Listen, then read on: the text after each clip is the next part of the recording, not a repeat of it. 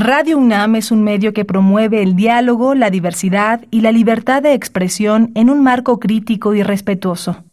Los comentarios expresados a lo largo de su programación reflejan la opinión de quien los emite, mas no de la radiodifusora. La Facultad de Derecho de la UNAM y Radio UNAM presentan Toda sociedad requiere para su funcionamiento regirse por valores, principios, normas e instituciones.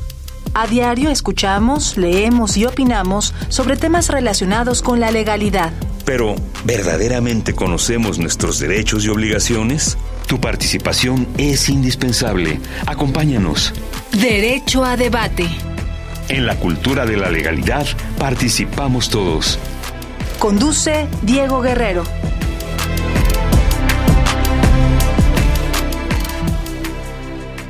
Hola, ¿qué tal? Muy buenas tardes, bienvenidas, bienvenidos a Derecho a Debate. En la cultura de la legalidad participamos todas y todos. Mi nombre es Diego Guerrero y como cada martes les agradecemos que nos sintonicen por el 96.1 FM. Estás en Radio UNAM.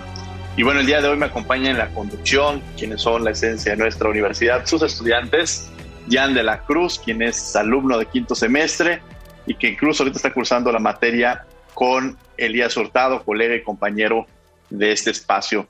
Giancarlo de la Cruz, bienvenido aquí a tu casa, Derecho a Debate.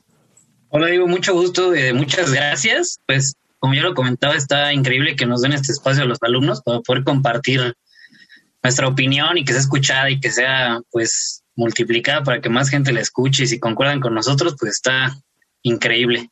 Muchas gracias otra vez. Al contrario, muchas gracias a ti. Y antes de presentar a nuestros invitados, me gustaría, para el día de hoy vamos a hablar sobre la educación en la pandemia, qué ha sucedido, cómo hemos logrado este proceso de adaptabilidad. ¿Qué sabes sobre el tema que vamos a abordar el día de hoy, Giancarlo? Pues el tema que vamos a abordar el día de hoy, eh, Diego, es el de la educación tras la pandemia. Y en mi opinión, la pandemia ha venido a, poner de cabeza, pues no solo a, la universidad a México, sino al mundo. Y de las cosas que más han cambiado, pues es nuestra manera de relacionarnos, nuestra manera de trabajar. Para nosotros los alumnos, pues nuestra manera de estudiar. Y pues creo que hablo por, por todos mis compañeros al decir que este pues no ha sido un cambio sencillo, sobre todo para generaciones como la mía y como la de, la de mi compañera Fernanda, que pues nos tocó estar presencial, de manera presencial y tener ese, el gusto, ¿no? De estar caminando por los pasillos de la facultad, pues conocer presencialmente a nuestros maestros, poder tomar sus grandes cátedras, tomarnos un café en, en un día de esos fríos en eméritos y pues que la, la generación debajo de nosotros pues no contó con, con ninguno de estos privilegios, ¿no? Tuvo que adaptarse rápido a, este nuevo sistema a distancia que adoptamos en la facultad y en, y en la universidad. Y pues que algunos este sistema nos permite el lujo, porque es un lujo, la verdad, poder trabajar sin tener que trasladarnos distancias gigantescas para llegar a las clases en la universidad.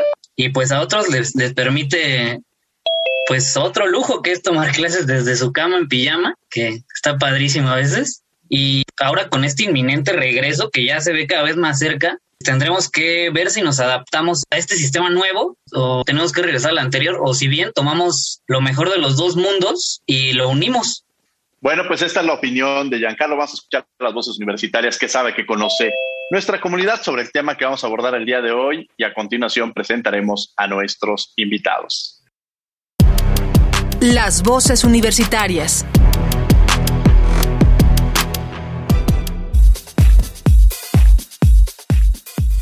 Tras la pandemia, ¿crees que mejorará la educación en México?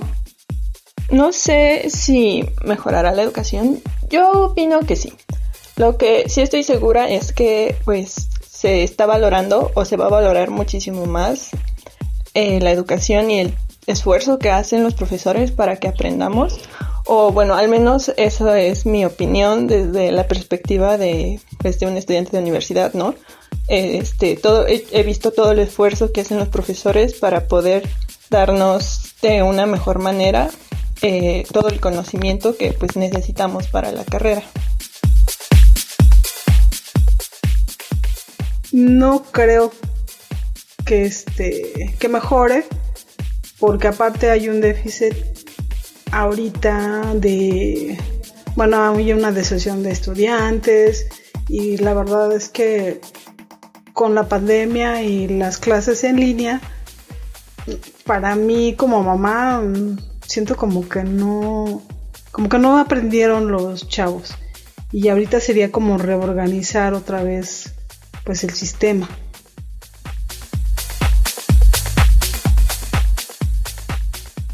Y yo creo que la educación en México después de la pandemia no sé si mejore o empeore, pero sí definitivamente va a cambiar porque los procesos de aprendizaje respecto a que ya hay muchas cosas en línea pues han cambiado de manera radical, ¿no? Entonces no podemos regresar a lo que era antes, sino que el futuro es hoy. Entonces, definitivamente que va a cambiar, pues por supuesto, creo que sí, para bien o para mal, pues todavía no lo sé, creo que es temprano para dar una respuesta a eso, ¿no?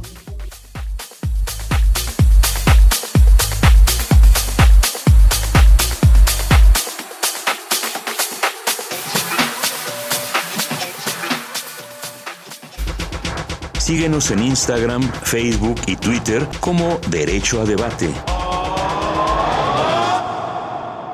Bien, estas fueron las voces universitarias, lo que sabe, lo que conoce nuestra comunidad sobre el tema que vamos a abordar el día de hoy. Ya Giancarlo nos ha hecho una introducción y precisamente, Giancarlo, ¿quiénes son nuestros invitados del día de hoy?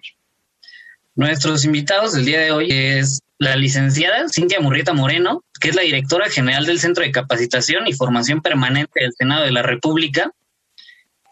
Querida Cintia, bienvenida aquí a Derecho a Debate. Ya no la debíamos y me da enorme gusto tenerte el día de hoy aquí.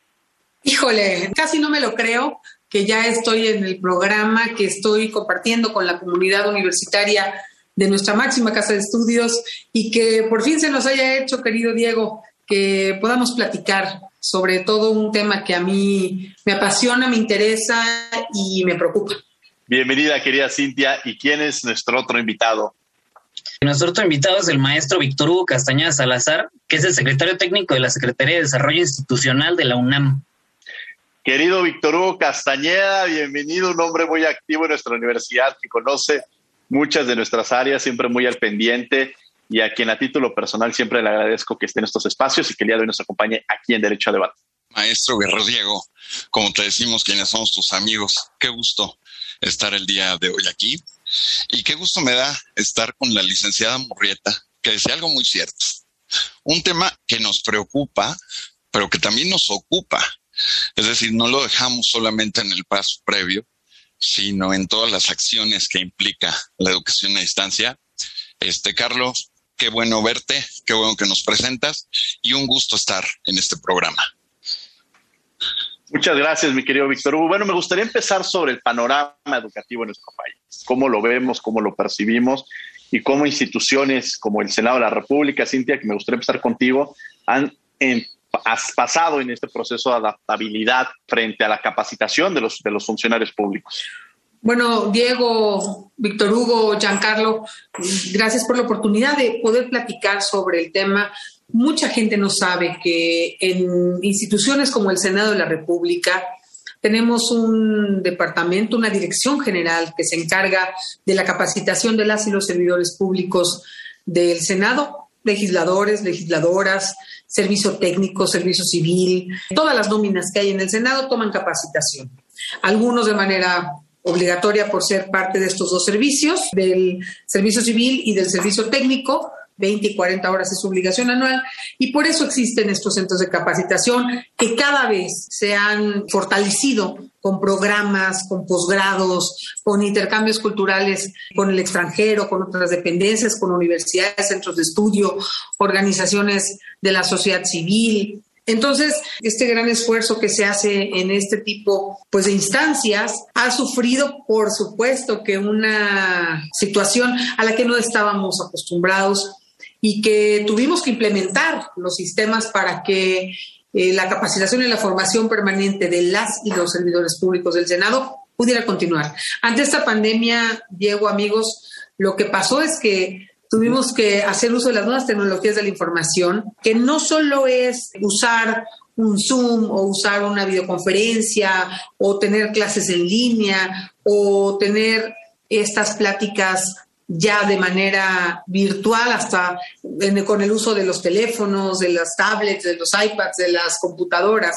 El primer reto que enfrentamos es, pues los equipos de una institución así no están preparados para hacer, desde ahí empezamos, ¿eh? ese es el punto, el primer punto que te quiero tocar. No estamos preparados para recibir o hacer no una mala capacitación, sino todos los temas digitales. Con eso nos enfrentamos. Y así como nosotros nos enfrentamos, pues está toda la República Mexicana. Pero este reto de poder llevar la tecnología para que no se parara la capacitación, eso ha sido nuestro principal objetivo desde el Senado de la República. Gracias pues a que tenemos el apoyo de la JOCOPO, de la mesa directiva, de catedráticos incluso, senadores y senadoras que dan clases en la UNAM, como es el caso del presidente de la JOCOPO, el doctor Ricardo Monreal, que creen en la capacitación, es que hemos podido adecuarnos a esta nueva realidad. Querido Víctor, quiero entrar contigo sobre esos procesos también que vivimos en la universidad y también sobre que muchos interpretamos o pensábamos que bueno, pues es la educación a distancia, entonces era este proceso de educación a distancia, llevarlo a estas nuevas modalidades, pero la educación que estamos viviendo no es a distancia, tiene sus propias condiciones y peculiaridades y quiero que me platiques sobre este proceso de adaptabilidad de nuestra universidad y sobre todo este proceso de entender las grandes diferencias que existen en lo que conocemos como la, como la educación a distancia y quizá esta educación híbrida que estamos viviendo. Víctor Hugo Castañeda, que nos acompaña el día de hoy. Adelante. Muchas gracias, Diego. Pues quiero comenzar diciendo que la actualización de fondo es absolutamente el futuro. Si no nos actualizamos, si no mantenemos vigente nuestra formación, si no mantenemos vigentes nuestros conocimientos, pues estaremos compitiendo en condiciones desiguales. Sin lugar a duda, mantenerse actualizado profesionalmente es necesario porque pues hay una gran competencia, competimos con muchos profesionales altamente calificados. Otra de las razones por las que tenemos que mantenernos actualizados es porque esta formación continua siempre será valorada por las organizaciones. Ya lo decía la licenciada Murrieta, el Senado, todos los niveles de gobierno requieren que sus profesionales, las personas que colaboran en sus estructuras, mantengan esa formación continua porque es necesaria, se requiere, la cultura nos lo exige.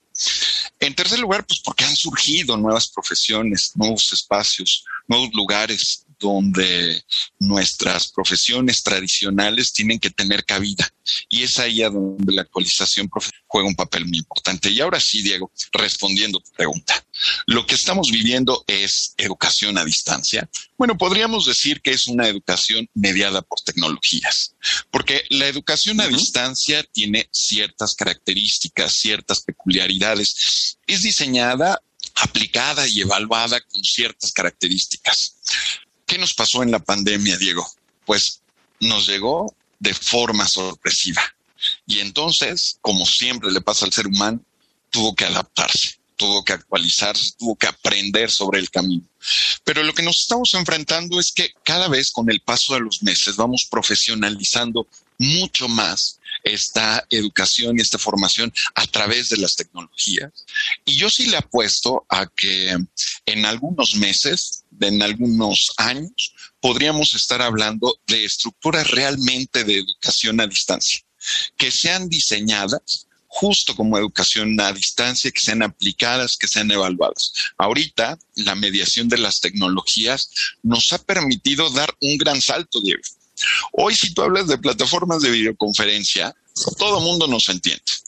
Voy a poner un ejemplo clarísimo para quienes nos están escuchando, Diego. Por favor, Diego, dime en qué colonia de la ciudad estás. Ahorita estoy en Coyoacán, estoy en Ciudad Universitaria. No, no, no, tache, tache, porque estás en la misma colonia que yo, pero no estamos en el mismo lugar. ¿no? claro. Licenciada Murrieta, ¿tú dónde estás? ¿En qué colonia estás? Yo estoy en la colonia del Valle la colonia del Valle. Giancarlo, ¿en qué colonia estás? Igual, ahorita estoy en la Benito Juárez, en la del Valle. Bueno, déjenme decirles que esto, sin tecnología, nos hubiera costado por lo menos 45 minutos o una hora de tránsito, porque nos hubiéramos tenido que trasladar a las instalaciones de Radio Nama y estar físicamente pero la tecnología nos permite estar conectados a distancia. Y esto seguramente lo ha vivido la licenciada Murrieta en el Senado, que hay personas que están conectadas desde toda la zona metropolitana de la Ciudad de México y entonces pueden tomar capacitación. Y eso lo ha logrado, ha sido uno de los efectos positivos del manejo de la tecnología, producto de una condición nada positiva que es la pandemia. Con este ejemplo, Diego, quiero decirte que estamos cerca de lo que pudiéramos llamar una educación a distancia. Es decir, estamos justo en el proceso de transformación cultural que implica la educación a distancia. Interesante en esta reflexión porque muchas veces lo vemos como algo negativo y encontrar estas oportunidades que se nos están presentando y estas posibilidades de que efectivamente quizá ahorita si a Víctor lo hubiera avisado yo un par de minutos antes, oye, tenemos que estar en el programa, tenemos que hacer esto, pues el traslado, si ya comí, si tengo una junta, quizá todo ese tipo de cosas nos empiezan a complicar de un momento dado y ahorita incluso pensaría que trabajamos menos, pero yo me atrevería a decir que a veces estamos hasta trabajando un poco más. Giancarlo de la Cruz, que me acompaña el día de hoy en la conducción. Adelante, Giancarlo. Yo tengo, tengo una pregunta para la licenciada Cintia Murrieta, que nos comentaba lo de las capacitaciones que están constantemente en el Senado. A mí me surge la duda de, bueno, ¿cuál es la dificultad que tiene el saber si sí se está aplicando lo aprendido en estas capacitaciones? O sea, ¿cómo, ¿cuál es la manera como de, de ver los resultados? Mira, es muy interesante tu pregunta porque pensaríamos que la capacitación en una instancia como el Senado de la República es general y no tiene que ver con un programa de capacitación donde hacemos un diagnóstico de necesidades. Y entonces las mismas áreas del Senado son las que nos solicitan que hagamos determinado tipo de capacitación. Las comisiones del Senado requieren una especialización muy importante. Por ejemplo, tenemos cursos con la UNAM que es nuestro principal socio proveedor de este tipo de cursos en muchas facultades, no solamente la de Derecho, trabajamos más con la de Derecho porque tenemos hasta posgrados, pero trabajamos con muchas otras facultades. Y esto nos permite a nosotros que los asesores, los secretarios técnicos, el personal de administración puedan tener cursos que utilizan en sus áreas de expertise en las que tienen necesariamente que estar actualizados. Te puedo hablar desde un curso de archivo que se da para solamente la gente que está relacionada con ese tema, hasta el curso de Derecho Energético que empezamos este lunes para las comisiones que tienen que ver estos temas.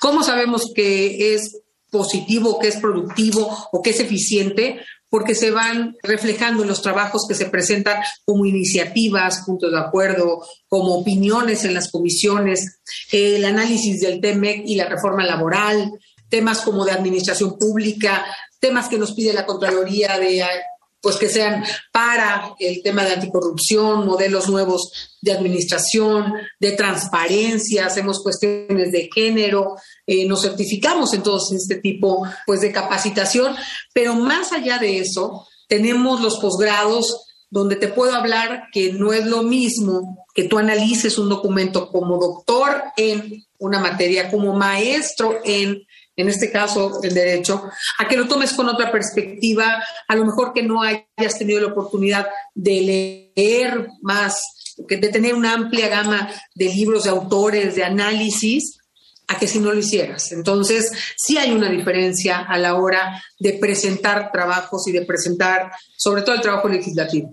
Quiero retomar con Víctor esta parte que está hablando de estas oportunidades quiero seguir entendiendo esta posibilidad de oportunidades de los retos que tenemos frente a la educación y la importancia también de la capacitación en un momento determinado, de la construcción de la educación. Querido Víctor Hugo Castañeda.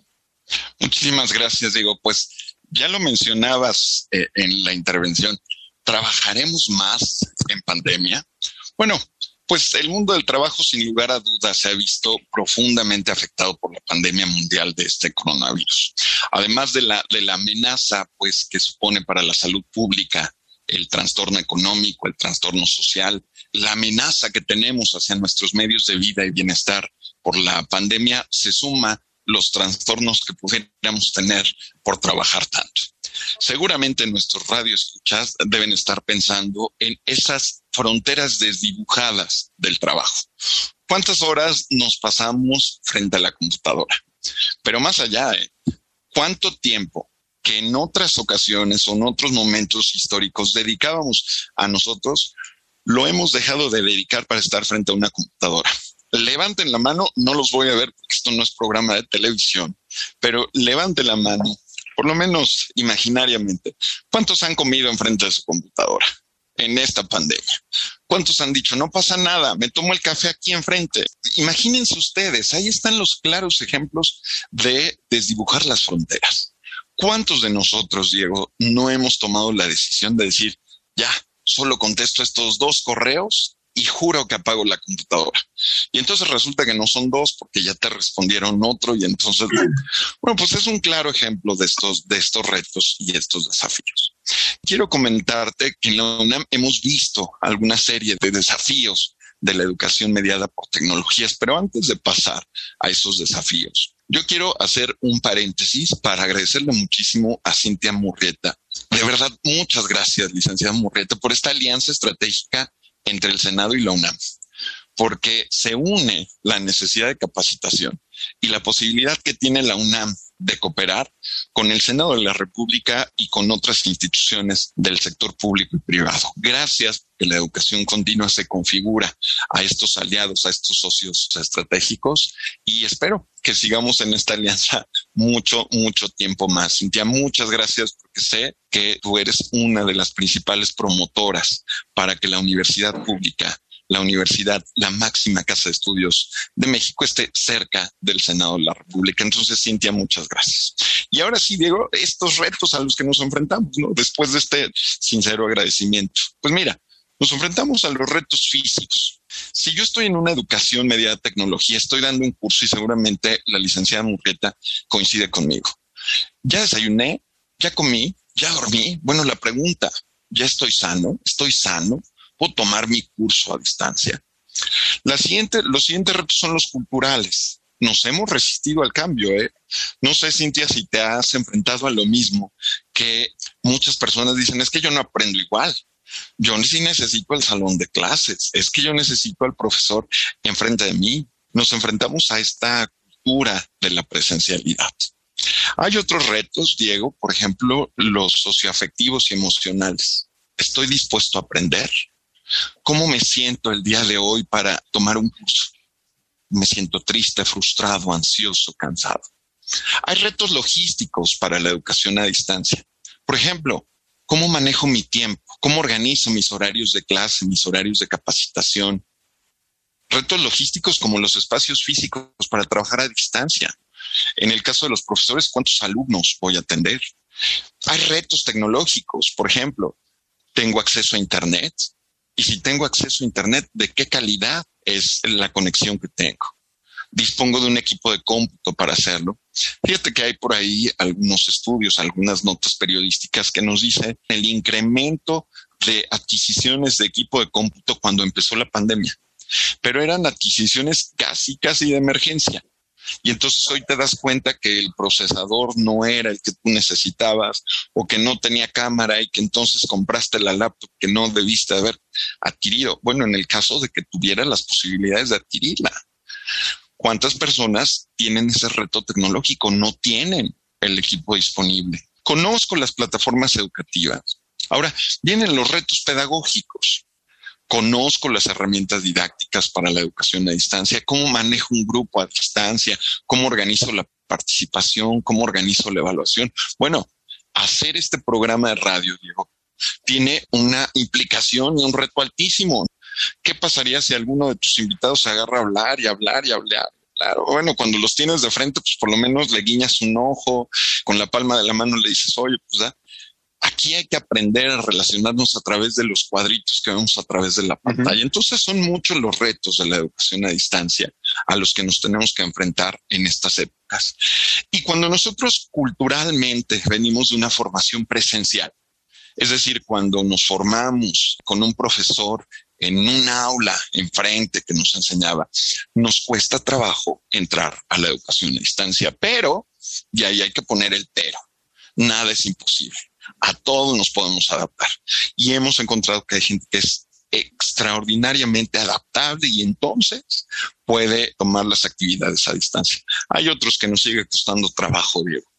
Gracias, mi querido Víctor. Cintia, la importancia de la capacitación, quiero retomar esto que platicaba con Víctor Hugo Castañeda, porque Víctor ya hace esta referencia de cómo se ha logrado consolidar la importancia de la capacitación en esta legislatura, en el trabajo que se ha realizado con exponentes de la legislatura anterior, que es esta legislatura en el Senado, no hay cambio como tal, pero justo en el trabajo que se ha realizado, yo recuerdo que en algunas ocasiones yo iba al Senado, tocaba la puerta, veníamos ofreciendo los cursos y se iba alargando este proceso, ¿no? Y de pronto fue un proceso al revés, de pronto llega el Senado y toca la puerta de la UNAM y se empieza a construir este acercamiento. Entonces, la importancia de la capacitación para todo el personal del Senado, como ya hablabas en tu introducción, y cómo seguir consolidando estas alianzas estratégicas. Quiero decirles que yo estoy muy sorprendida con el impulso que se le ha dado a la capacitación. No es cebollazo para nadie, pero tenemos legisladores y legisladoras que creen fervientemente que el programa de capacitación se tiene que dar. Yo tengo un presidente de la Junta de Coordinación Política que es catedrático de la UNAM. Entonces, no puede más que creer en esa casa de estudios, pero creer también en que es necesario seguirnos preparando. Nosotros hemos insistido en que se hagan los convenios, perseguimos a la gente de posgrados, ando siempre viendo cómo le podemos hacer, pero más allá de eso yo les quiero decir algo. El año pasado, con esto de la pandemia, relacionado con este tema, Diego, Víctor, relacionado con este tema, el año pasado solamente dimos 2.138 capacitaciones. Son un mundo de capacitaciones. Acabamos de sacar una generación de posgrados, acabamos de sacar un doctorado en administración pública, una maestría en administración pública. Apenas hace un par de días acudió con nosotros Diego Raúl Contreras, para poder hacer este, esta clausura de la, de la generación de la maestría en Derecho. Estas cosas de preparación y de consolidación no es casual.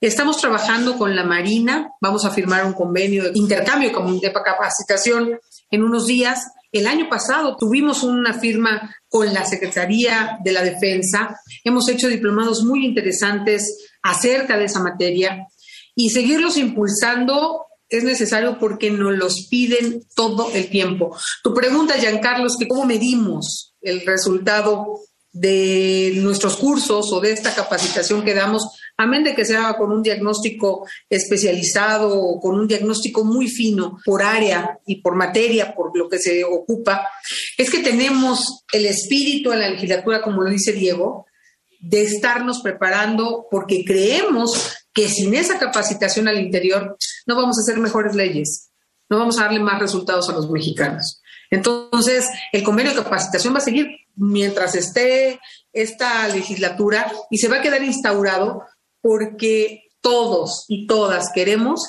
seguirnos formando y sobre todo si te lo da una de las universidades que está en el mejor lugar del ranking en el mundo, sobre todo en América Latina, pues qué mejor que hacerlo así y seguir con esta capacitación. Giancarlo de la Cruz, que me acompaña el día de hoy en Derecho a Debate. Esto es Radio UNAM. Estás en el 96.1 FM. Los invitamos a que nos sigan en las redes sociales. Estamos en Facebook e Instagram y Twitter como Derecho a Debate. Y el día de hoy estamos hablando sobre la educación tras la pandemia. Adelante, Giancarlo de la Cruz, estudiante de quinto semestre.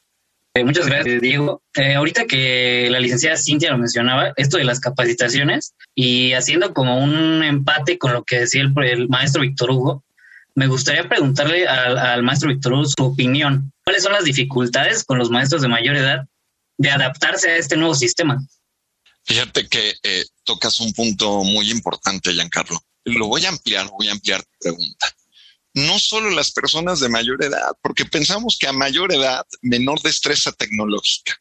Y no, no necesariamente. ¿eh? Habemos jóvenes que no somos nada, nada diestros en el uso de la tecnología pero que nos ha tocado aprender.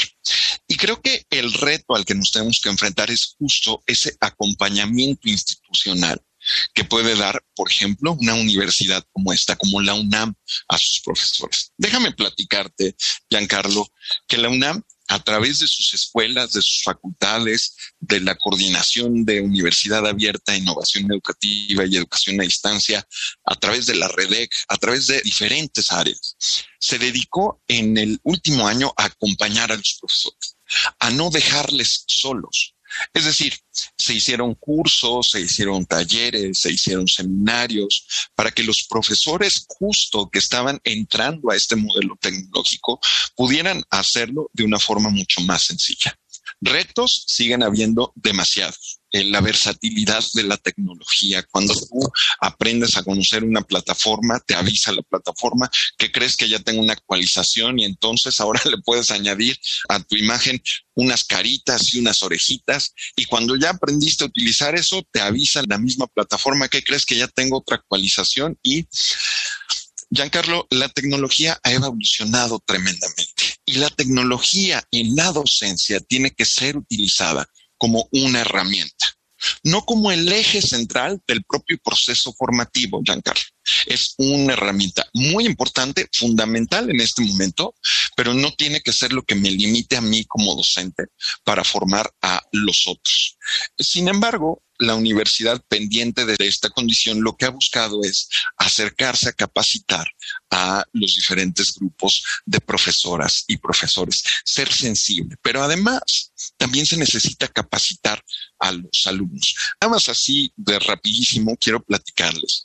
La UNAM tiene un proyecto que se llama PC Puma. Es un proyecto extraordinario, como no tienes una idea.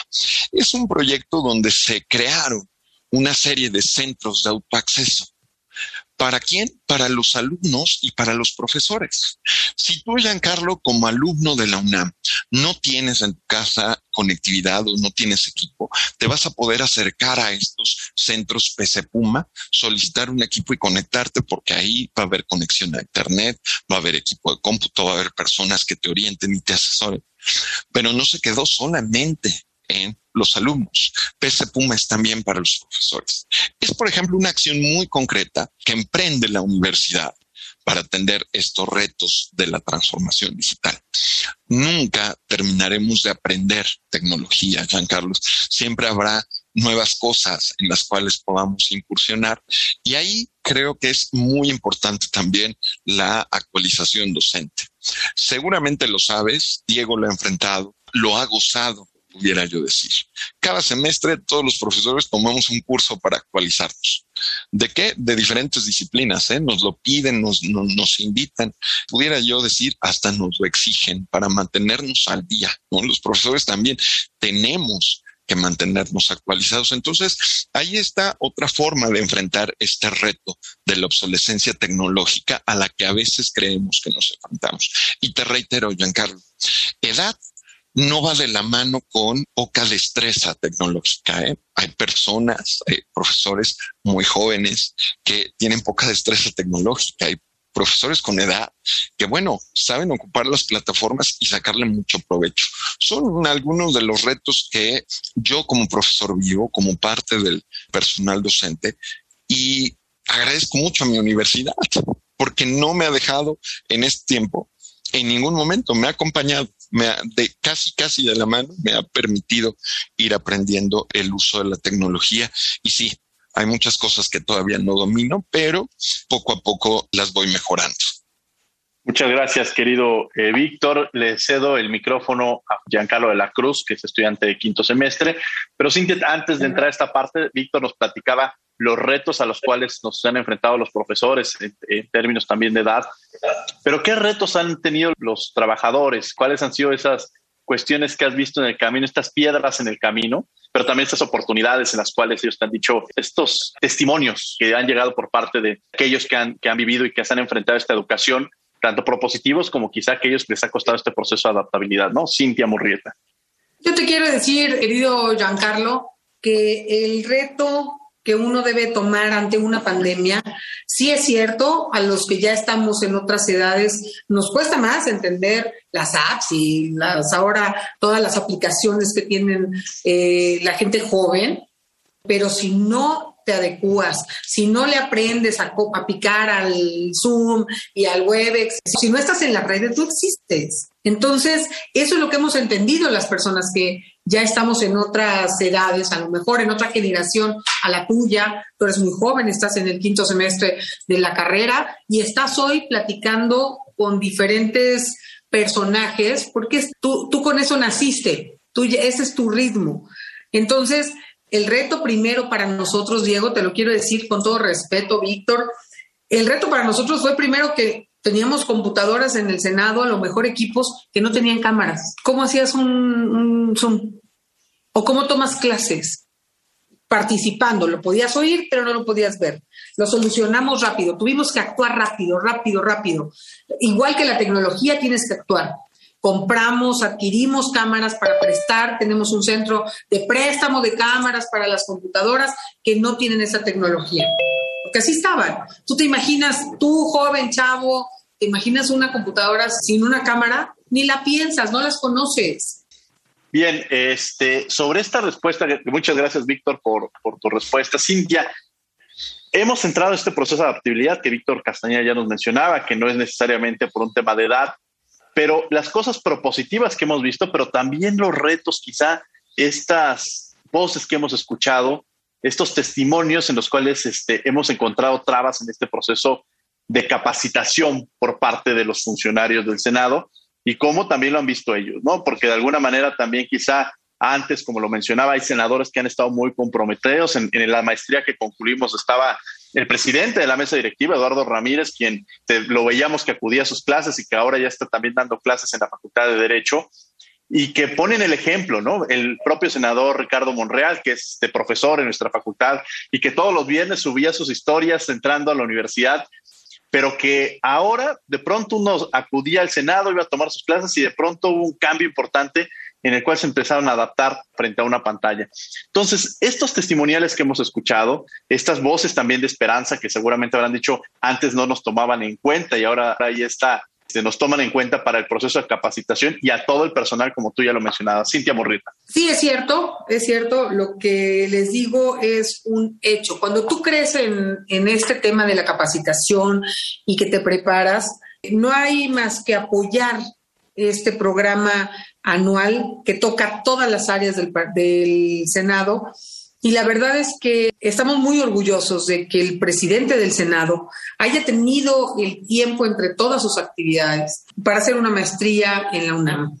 Y estamos muy contentos de que seis senadores de la República hayan terminado el doctorado en Administración Pública y ahora tenemos en esta segunda generación todavía a un número más nutrido de legisladoras y legisladores que se siguen preparando. Pero lejos de eso, yo quiero decirles que los cursos eh, a veces los tenemos que cerrar antes, a veces tenemos que dejar a la gente fuera, hemos tenido que contratar, eh, sobre todo me pasa con la UNAM, eh, amén de otras instituciones que son muy buenas, pero me pasa mucho con la UNAM, que lanzamos un curso y tengo de repente 50, 100 personas que se quedan fuera. Y tenemos que volver a contratar el curso porque ¿qué pasó en esta pandemia? Para platicarle un poco a Giancarlo. ¿Qué pasó en esta pandemia? Que la gente tenía mucho tiempo libre. Y los que no estaban actualizados con la tecnología lo tuvieron que hacer desde sus casas o desde sus oficinas. Entonces, lo que te ahorra este tema de hacerlo vía en Zoom o en cualquier plataforma digital es que la gente que va en el transporte público te pones unos audífonos y con este aparato, con el celular, puedes terminar una carrera. Yo hoy en día tengo 100 servidores y servidoras públicas del Senado inscritos en una licenciatura en línea. Tengo 50 maestrías en línea, aparte del posgrado de la UNAM, aparte del doctorado y aparte de todos los diplomados y cursos que hacemos todos los días. Entonces, el beneficio de las tecnologías de la información y de las nuevas tecnologías y de todas las apps que están saliendo todos los días pues es precisamente eso. Si crees tú en que tienes una oportunidad para modernizarte, para estar actualizado, para estar al día para no quedarte atrás en este mundo que rueda más rápido que antes con esta pandemia, pues eh, es lo que estamos aprovechando ahora en el SECAF y lo estamos haciendo de la mano de instituciones como la UNAM, que están, ya entiendes por qué es una de las mejores, porque aparte que los maestros se han actualizado, muchos de ellos pues son decanos y ya tienen muchos años en la universidad y sin embargo los ves perfectamente alineados en la mañana, ya dando su clase desde muy temprano, como sucede con el doctor Ricardo Monreal, que da clases en la maestría y que los ves actualizándose de cómo entrar a un Zoom, de cómo estar en una plataforma y eso es lo que nos ha permitido tener tantas capacitaciones en el Senado a lo largo de estos ya casi tres años. Sin lugar a dudas, Giancarlo de la Cruz, que me acompaña el día de hoy en la conducción. Adelante, Giancarlo. Primero que nada, hacer la aclaración de que estoy 100% de acuerdo. La, la edad no define la, el ser versado en la tecnología. Yo tengo 24 años y soy malísimo para la tecnología. Y bueno, hablando de esto que comentaba la licenciada, eh, a mí me gustaría hacer, pues igual, la, pregunta directamente al maestro Víctor Hugo. ¿Qué ventajas le das a, los alumnos que tienen las facilidades de, tomar clases en línea? Dígase, un espacio en silencio, un buen internet, una buena computadora, contra los que no, no tienen estas facilidades. Giancarlo, primero déjame decirte que voy a retomar algunas de las cifras que eh, Cintia, la licenciada Murrieta, mencionaba. Ellos tuvieron 2.138 actos de capacitación en el Senado. O sea, lo cual implica que al día tenían cerca de seis actos de capacitación, ¿eh? al día. Pero si contáramos los 365 días del año, o sea, no descansaron sábado y domingo. Así que muchas felicidades, muchas felicidades por esos grandes números. Y yo les quiero compartir un poco también lo que hicimos en la UNAM en 2020 en estos términos, si me lo permites. En materia de educación continua, fíjate, Giancarlo, que la UNAM durante 2020 realizó 8.331 actividades de educación continua en sus modalidades a distancia y mixta.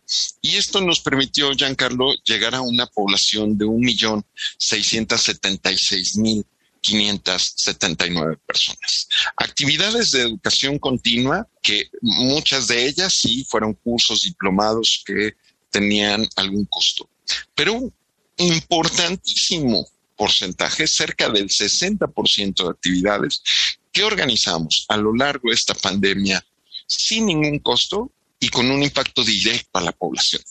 Porque la Universidad Nacional no solamente atiende a educación continua que eh, implica un emolumento, un pago. No, educación continua de la UNAM también llega a muchos lugares de toda la República y toda la región de Latinoamérica a través de seminarios, a través de cursos, a través de actividades. Imagínate, llegamos un millón seiscientos setenta y seis mil personas. Entonces, eso nos da, nos da idea de la importancia de la actualización y la profesionalización. Y ya lo decía Cintia, efectivamente, había mucha gente que tenía un poquito más de tiempo para invertir en su capacitación, pues ya te ahorrabas lo de los traslados, si la gente vivía muy lejos, pues ahorraba hasta dos horas, tres horas de traslado y entonces ahí podía invertir en capacitación.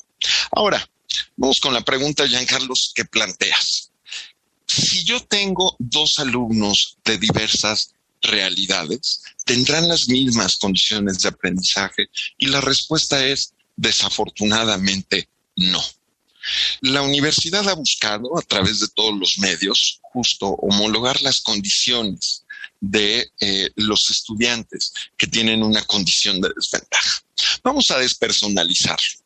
Si tú tienes una eh, mala conexión a Internet, pues imagínate, no vas a poder prender tu cámara cuando estás en una clase. Entonces, si prendes el video, pues se sacrifica el audio y entonces no puedes escuchar.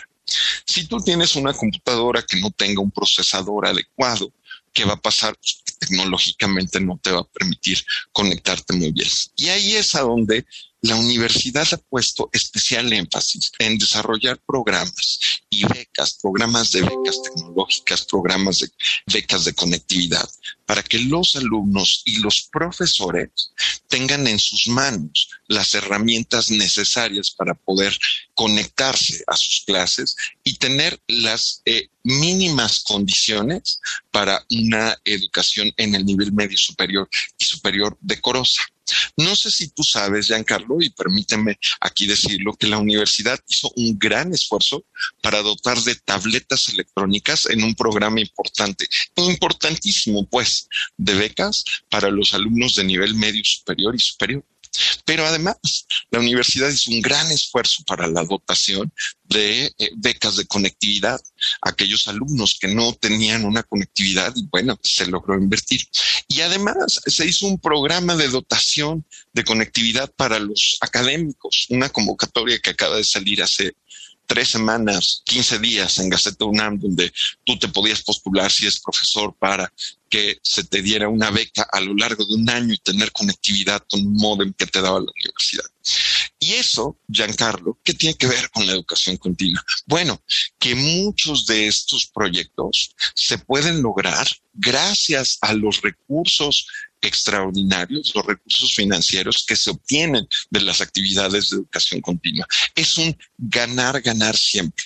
¿Por qué la, educación continua o cierto porcentaje de la educación continua se cobra? Pues porque permite recuperar ingresos extraordinarios y esos ingresos extraordinarios permiten tener estos proyectos de beneficio para la comunidad universitaria, de fortalecimiento de la investigación, de fortalecimiento de la docencia. Y entonces, sí, es cierto, no hay condiciones, no puedes comparar una cosa con otra, pero afortunadamente hay instituciones que se preocupan por el fortalecimiento institucional, por el fortalecimiento de las condiciones de conectividad de quienes integran sus respectivos padrones, en nuestro caso, pues los estudiantes, los profesores, los funcionarios. Ya lo decía Cintia, ¿no? Ellos se enfrentaron a lo mismo. Las computadoras del Senado no tenían cámaras. ¿Qué tuvo que hacer el Senado? Pues comprar las cámaras. Estamos hablando de diferentes aspectos, pero lo importante, Giancarlo, es el compromiso institucional. Lo que te decía, y creo, tú estás en quinto semestre, Giancarlo. Llevas casi tres semestres afuera de las aulas de derecho, o sea, no te ha tocado estar ahí. Tres semestres, seguramente extrañas como todos los salones de clase, ¿no? El estar en los pasillos. Eh. Pero lo que sí te puedo decir con mucha claridad y lo que te puedo decir es que la universidad no se ha detenido y siempre ha buscado acercarse a sus comunidades para dotar de condiciones iguales a los estudiantes y a los profesores. Y tú lo has visto. Pero no solamente en esta pandemia, históricamente, la UNAM siempre ha buscado igualar las condiciones de sus comunidades, de sus alumnos y de sus profesores. Entonces, sí, son condiciones a las que tenemos que enfrentarnos, son condiciones que tenemos que atender no podemos quitar el dedo del renglón, pero afortunadamente, muy afortunadamente, tenemos en la universidad autoridades muy comprometidas con el desarrollo integral de los estudiantes y de sus comunidades. Vamos a descubriendo tus derechos, vamos a una pausa y regresamos. Estás en Derecho a Debate. Esto es Radio UNAM 96.1 FM. Descubriendo tus derechos.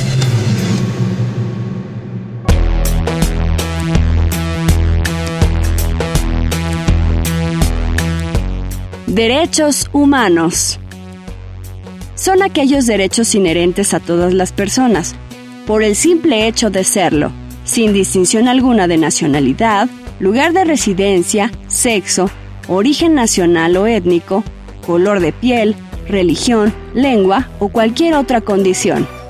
Rigen la manera en que los individuos viven en sociedad y se relacionan entre sí, al igual que sus relaciones con el Estado y las obligaciones del Estado hacia ellos.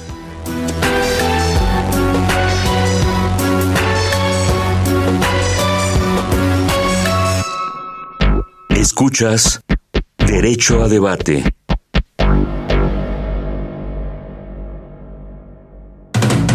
La última y nos vamos. Bien, estás en Derecho a Debate. Estos fueron Descubriendo tus Derechos, Radio UNAM 96.1 FM. Cintia Murrieta, empezamos contigo, la última y nos vamos. No, me quedé, me quedé con ganas de decir muchísimas cosas porque los retos son muchos en materia de capacitación y de formación permanente. Seguimos trabajando, obviamente, todos los días para actualizarnos, para transformarnos, para que en el Senado se tengan las mejores herramientas para la capacitación, porque eso nos permite darle resultados a los mexicanos. Y yo le quiero decir al público que Estamos muy contentos de los logros, que nos faltan muchas, muchas cosas, que es posible trabajar en un reto como la pandemia y que la capacitación y la formación siempre será básica. Es algo que te llevas contigo, siempre se los digo a las y los alumnos. La capacitación es algo que debes de hacer porque te lo llevas aquí, lo puedes aplicar en cualquier parte de tu día, de tu vida, con tu familia, en alguna otra actividad y es la base del éxito en la eficiencia en la actualización y eso nos permitirá tener un país mejor y por supuesto un futuro mejor para nuestros hijos y para las próximas generaciones. Le agradezco mucho a Diego y le agradezco mucho a Raúl y le agradezco a la UNAM que haga este gran esfuerzo de seguir siendo la gran casa de estudios, nuestra alma mater, y seguiremos trabajando con ellos mucho, mucho tiempo. Muchas gracias, querida Cinta Murrieta. Víctor Hugo Castañeda, la última y nos vamos. La última y nos vamos, digo, efectivamente, pues yo lo único con lo que quiero concluir es que la educación es el único pasaporte seguro hacia el futuro. No importa si es presencial, mixta o a distancia. Tenemos que seguir fortaleciendo instituciones educativas como es la Universidad Nacional Autónoma de México. Quedémonos con eso, que la educación es el pasaporte para el futuro. Muchas gracias, mi querido Víctor Castañeda. Giancarlo de la Cruz, muchas gracias por haber estado con nosotros. No, hombre, muchas gracias a ti por extenderme la invitación. Gracias también a la licenciada Cintia Murriete y al licenciado Víctor Castañeda. Y pues yo cierro con pues la pandemia, ¿no? Que nos aqueja ya desde hace más de año y medio. Como decíamos, ha beneficiado a algunos y perjudicado a otros tantos, pero creo que si en algo coincidimos todos es que nos ha hecho crecer como personas y como estudiantes. Como decía la licenciada, no podemos saber qué nos depara el futuro. Vamos a poner absolutamente todo en nuestra parte para que las condiciones jueguen a nuestro favor y sea un futuro más próspero y brillante para todos y que nos provea con las condiciones necesarias para ser la clase de profesionistas que cuando terminemos pongan el nombre en alto de nuestra casa de estudios y sobre todo nuestro país. Muchas gracias, mi querido Giancarlo de la Cruz, por haber estado con nosotros. Gracias, Cintia Murrieta, muchas gracias por haber estado con nosotros. Muchas gracias. Gracias, Víctor Castañeda. Y les agradecemos a ustedes que nos han sintonizado en una emisión más de Derecho a Debate. Los invitamos a que nos sigan en las redes sociales, como lo mencionamos, estamos como Derecho a Debate. Los miércoles estamos en el canal 22, el canal cultural de México, a las 5 de la tarde en Cultural Derecho. Eh, no se pierdan las emisiones que tenemos, un análisis en el que se relaciona la pintura, la música, la literatura con la rama jurídica. Entonces los vemos en Cultura del Derecho todos los miércoles. Desde luego agradecemos a la Facultad de Derecho y a Radio UNAM. Coordinación de Fernanda Sánchez. Muchas gracias, Fernanda, como siempre, por todo tu apoyo. Redacción y voz de las notas, Ana Salazar. Asistencia, Maricarnes Granado, Celia Hurtado y Edgar Cabrera. Comunicación y difusión, Sebastián Cruz, controles técnicos y producción Paco Ángeles. No olviden que nos escuchamos de ley. Esto fue Derecho a Debate. Por hoy concluye la discusión, pero no se pierdan el próximo tema en Derecho a Debate. En la cultura de la legalidad participamos todos.